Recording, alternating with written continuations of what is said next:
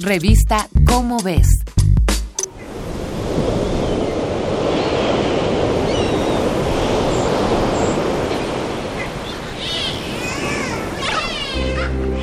Hablar cetáceo es mucho más complicado de lo que una buena película nos puede sugerir.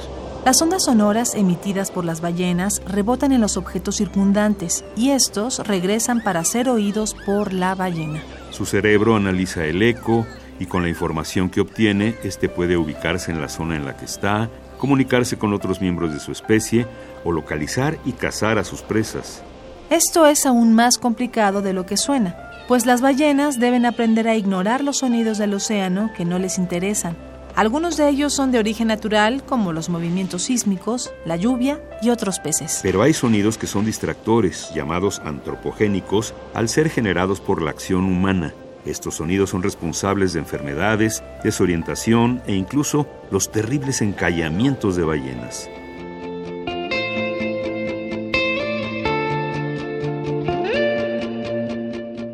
Los seres humanos tenemos un límite de las frecuencias que escuchamos de máximo 20.000 Hz, mientras que los cetáceos con dientes tienen un intervalo que va de los 200 a los 100.000 Hz y algunas especies alcanzan los 200.000.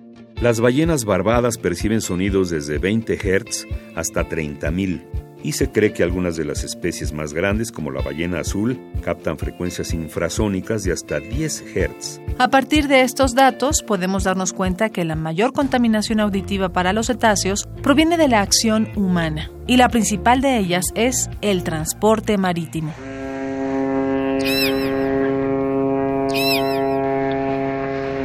El batir de las hélices y el golpe del agua contra el casco de un barco causan un retumbar de entre 5 y 500 Hz.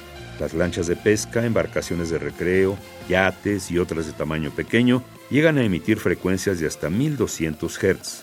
Y estamos hablando de los sonidos soportables, aquellos que confunden a las ballenas pero aún no llegan a lastimarlas. Pero ¿qué pasa, por ejemplo, cuando se habla de la ingeniería petrolera?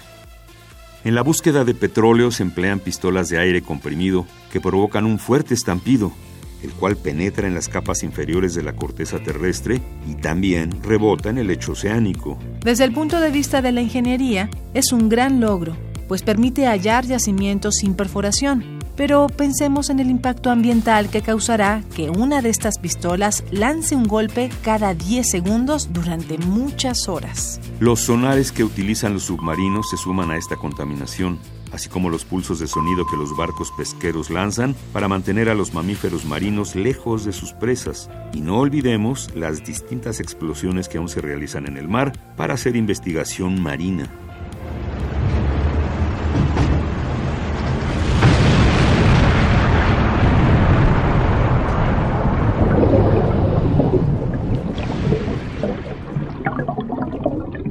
En 2002, un numeroso grupo de ballenas encalló en las Islas Canarias en un evento que para muchas personas resulta misterioso.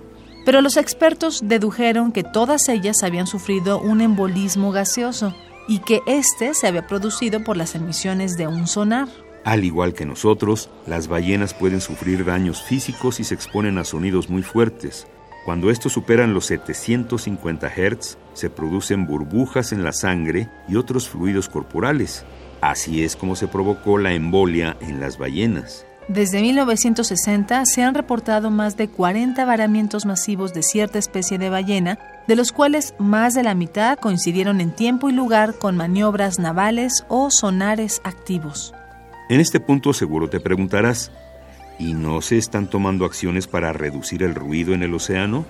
Sí, se han delimitado zonas de seguridad para los cetáceos o los sonares se apagan cuando se detecta que están cerca. Las pistolas de aire comienzan a sustituirse por vibradores marinos más silenciosos que emanan frecuencias menores a 100 Hz y también se están usando imágenes electromagnéticas. El problema es que el territorio es tan amplio y las prácticas tan variables que una vez más la dificultad es coordinar a todos los seres humanos de distintas naciones para que el esfuerzo conjunto sea eficaz. Esta es una coproducción de Radio UNAM y la Dirección General de Divulgación de la Ciencia de la UNAM, basada en el artículo Los cetáceos también sufren de vecinos ruidosos, escrito por Laura Rojas Cortés y Rafael Ojeda. Si deseas saber más sobre la contaminación auditiva del mar y las ballenas, consulta la revista Cómo ves, la publicación mensual de divulgación científica de la UNAM. Revista Cómo ves